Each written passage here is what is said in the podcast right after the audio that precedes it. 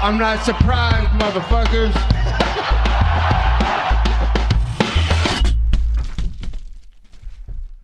Et bienvenue dans l'épisode numéro 13 du podcast Guillotine. On va parler de UFC Fight Night Busan. Comme d'habitude, on va juste euh, se concentrer sur euh, quelques combats. Il y avait des beaux combats sur la carte, il y avait des combattants qui m'intéressaient vraiment beaucoup. Il y avait des combattants du Canada, il y avait des combattants, des combattants français et évidemment beaucoup de combattants coréens. Euh, super carte pour finir l'année. Malheureusement, c'était censé être Brian Ortega versus Korean Zombie en main event.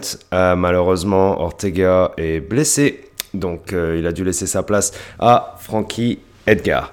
Euh, on va parler en premier du combat du français Cyril Gann.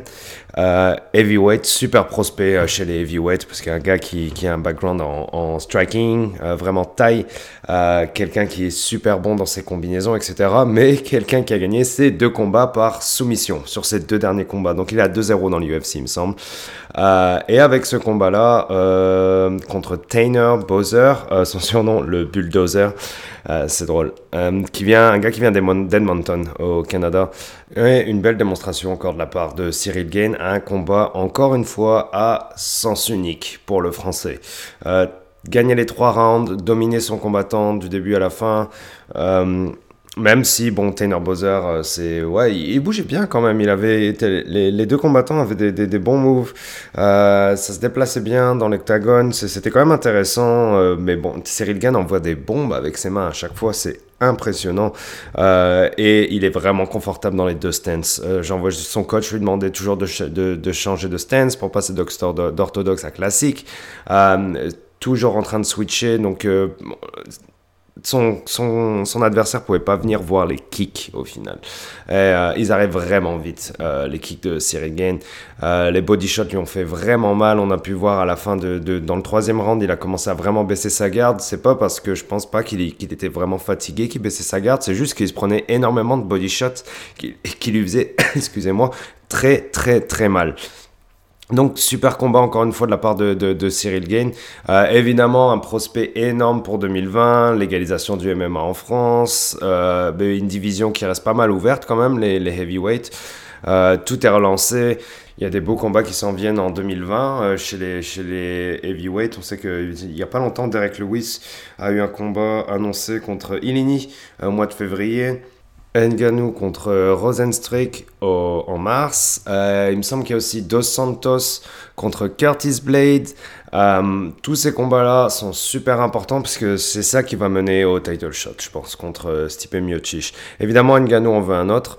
Euh, il, il, a rien prouvé contre, dans son combat contre Miocic, mais depuis ce temps-là, évidemment, il s'est énormément amélioré sur son, MMA en global, dans sa lutte. Il se sent vraiment plus à l'aise dans la cage. En jiu-jitsu, je pense que ça va mieux aussi. On le voit rarement au sol parce qu'évidemment, c'est plus des combats où il y a du striking.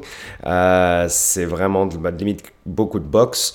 Euh, donc, bref, 2020 pour les heavyweights, ça va être genre ça va être une année déterminante dans le sens où euh, bon bah c'est sûr que Miocic va devoir euh, défendre sa ceinture et il y a énormément de prospects derrière et puis surtout Cyril Gann qui s'en vient.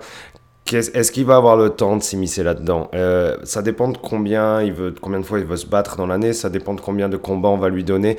Pour l'instant, il travaille, il est super discipliné. C'était pas bon, il n'a pas réussi à finir son adversaire dans ce combat-là, mais il a été dominant tout du long, encore une fois, il a été super appliqué. Euh, quand il s'énervait un peu, son, son, son, coin, son corner lui disait Bon, détends-toi, détends-toi, calme-toi, calme-toi. Et il a genre géré son combat genre bah, comme un vrai pro au final, peut-être comme un champion on pourrait dire. Euh, c'est vraiment tôt pour en parler, mais c'est quand même un beau prospect. Je suis vraiment excité pour Cyril Gann. C'est cool pour la France et c'est cool pour le MMA en général. Marc-André Barrio contre Park. Donc Marc-André Barrio, c'est euh, un, Canadien québécois euh, qui est champion TKO, donc euh, l'organisation, la, promotion MMA la, plus importante au Canada. il est rentré dans l'UFC il y a environ un an, il a perdu ses deux premiers combats, il s'est vraiment fait shutdown au niveau de la lutte.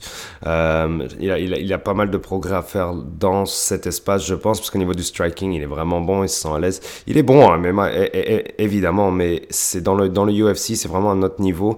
Il a encore perdu ce combat-là contre Park, il s'est pareil, il s'est fait shutdown tout du long de son combat avec de la lutte. C'est frustrant parce que genre, on, voit qu'il qui vraiment, il, il, essaye vraiment fort, euh, il a envie de taper, etc.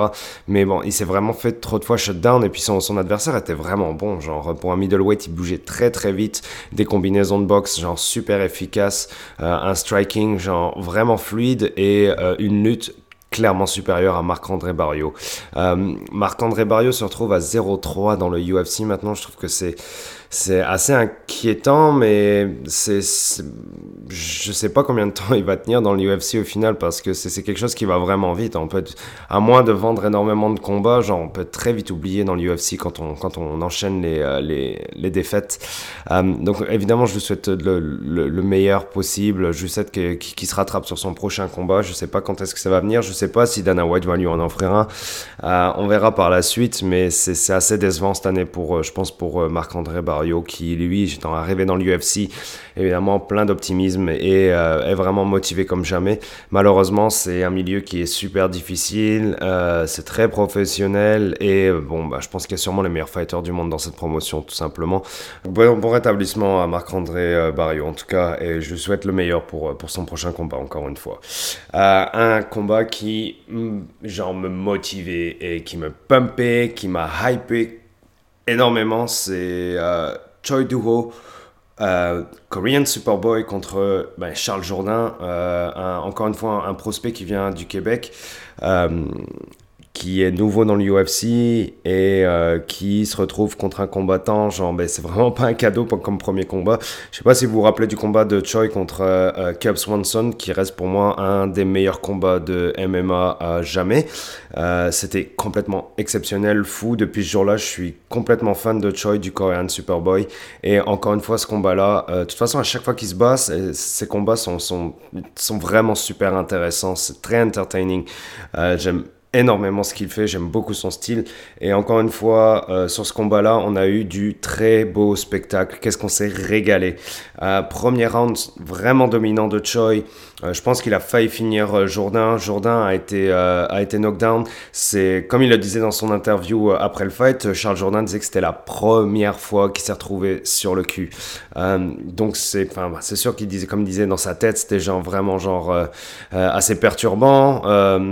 et, mais Choi Doo-ho a pas réussi à finir euh, Charles Jourdain dans le premier round. C'était un vraiment exceptionnel round de, la part de Choi Doo-ho, like, super technique, euh, agressif, euh, toujours à avancer contre son adversaire, le pousser contre la cage, euh, enchaîner les combinaisons quand son adversaire se retrouve contre la cage, flying knee, combinaison, de boxe, etc. Super, super bon, il a réussi à le mettre au sol. mais Charles Jourdain, ceinture marron de Jiu-Jitsu, super défense au sol. Malgré ça, Choi a réussi, a réussi à placer un peu de ground and pound. Genre, Charles Jourdain a eu très chaud dans le premier round. C'était, il s'est vraiment bien défendu. Il a montré qu'il avait énormément de cœur. Donc ça, c'est super important, euh, notamment quand tu fais un, quand tu commences dans, dans l'UFC, quand tu ton premier combat, genre sur une grosse carte, euh, contre un, combattant qui est genre, ben, je sais pas combien il est ranké, mais genre moi je le mettrais dans le top 10 facile chez les featherweight, de toute façon. Mais dans le deuxième round, Charles Jourdain, c'est vraiment genre a changé un peu son game plan, a est devenu un peu plus agressif dans son striking, euh, son counter striking était super bon aussi. Euh, et Charles Jourdain prenait le dessus dans le deuxième round. Incroyable, euh, genre. Mais encore, c'était, il y avait beaucoup de back and force dans le striking. Euh, c'était, ça commence à devenir violent. C'était super intéressant. Euh, Charles Jourdain qui a reçu un peu de damage au niveau du visage aussi, avec son nez, etc.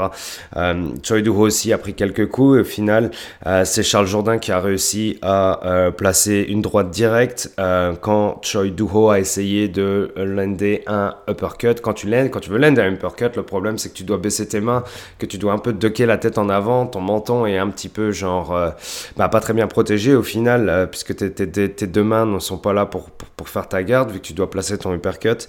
Et euh, Charles Jourdain a réussi à, le, a réussi à le catcher pile à ce moment-là, a placé une droite genre vraiment clean, et a enchaîné avec un crochet qui est pas passé parfaitement, mais qui l'a genre qui, qui, qui a vraiment rajouté genre euh, de la puissance à, cette attaque et c'est ça qui a fait qu'il est passé au sol euh, et qu'il a perdu euh, par la suite.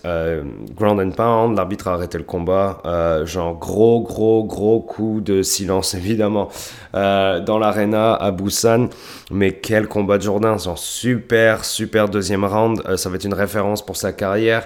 il était super content. Il m'a fait rire dans son post-interview. Il a demandé à Joe Rogan genre 50...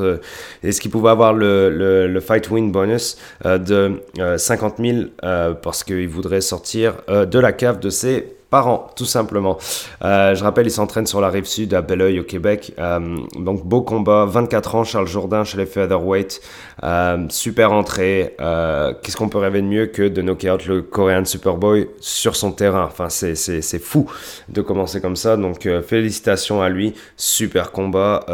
on a hâte de le revoir. Attends, chez les featherweight, là, qu'est-ce qu'il y a du talent? C'est complètement fou.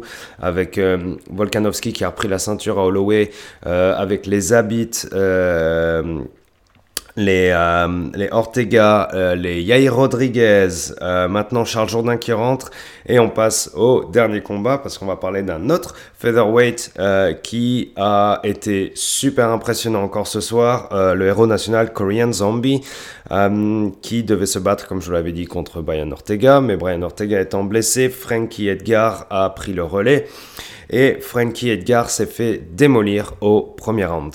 Euh, quelle puissance de feu de la part de Korean Zombie, mais quel cœur de Frankie Edgar. Incroyable que Frankie Edgar a réussi genre, à tenir dans ces conditions. Euh, il a vraiment pris genre des, droites et des coups directs pleine face. Euh, Frankie Edgar s'est retrouvé au sol plusieurs fois. Korean Zombie a essayé de le finir euh, avec du rear naked choke, euh, mais Frankie Edgar genre, se défendait vraiment bien, était vraiment genre à plat sur son ventre pendant que euh, Korean Zombie était sur son dos. C'était vraiment dur. L'arbitre est en train de hurler sur Frankie Edgar, à lui dire genre genre dégage de là, fais quelque chose, protège-toi, remets des coups, je vais arrêter le combat. Enfin, il donnait vraiment énormément de pression. Frankie Edgar lâchait rien. Frankie Edgar a réussi à se relever, incroyable, mais quel cœur, incroyable. Mais Korean Zombie a réussi à replacer des droites directes, a remis Frankie Edgar sur les fesses et l'a fini en ground and pound. C'était euh, incroyable. C'était vraiment beau, premier round. 3 euh, minutes et 18, terminé. Euh, chapeau Korean Zombie parce que euh, après avec le combat qu'il nous a donné contre Yair Rodriguez, la panthère mexicaine, et euh, vous vous rappelez évidemment ce, le chaos cinquième round avec euh, ce, coup de retourné de la part de, de, Yair Rodriguez, c'était fou. Mais bon, il a, il a perdu Korean Zombie sur ce combat dans des, dans des conditions genre évidemment genre exceptionnelles, mais il a quand même montré que c'est un combattant de fou, quoi. Il s'appelle Korean Zombie, pas pour, il s'appelle pas Korean Zombie pour rien, quoi. Euh, donc là, il nous a montré qu'il était genre clairement un contender, genre très sérieux chez les featherweight. Super victoire de Korean Zombie. Euh, je suis content qu'il revienne et qu'il ait gagné devant chez lui, euh, devant chez lui, devant, devant ses fans, excusez-moi. c'est une super victoire, c'est vraiment mérité, mais quel combattant, quoi. Vraiment légendaire. Super bon. Frankie Edgar, ça fait Bon, il a perdu contre Max Holloway récemment, c'est vraiment pas ce qui est le plus facile évidemment. Max Holloway, genre super champion. Euh, là, il perd contre, euh, contre Zombie, je sais pas quel âge il a, mais bon, son, record maintenant c'est 23-8-1. Euh, ouais, une légende aussi, Frankie Edgar, il a déjà porté la ceinture, etc. Mais quel âge a-t-il? 36, 37, 38 peut-être, je ne sais plus. voilà, il y a du monde hein, chez les featherweight, hein, comme je vous l'ai dit. c'est vraiment peut-être pas bouché, mais euh, il y a énormément de concurrence, beaucoup de compétition. Super division encore pour 2020. Euh, On va vraiment s'éclater l'année prochaine avec les featherweight, ça va être super bien. Euh, je pense que je vais essayer de poster quelque chose d'un peu plus différent d'habitude pour le podcast avant la fin de l'année. Je vous en dis pas plus, je vais juste le poster et merci d'avoir écouté. Ciao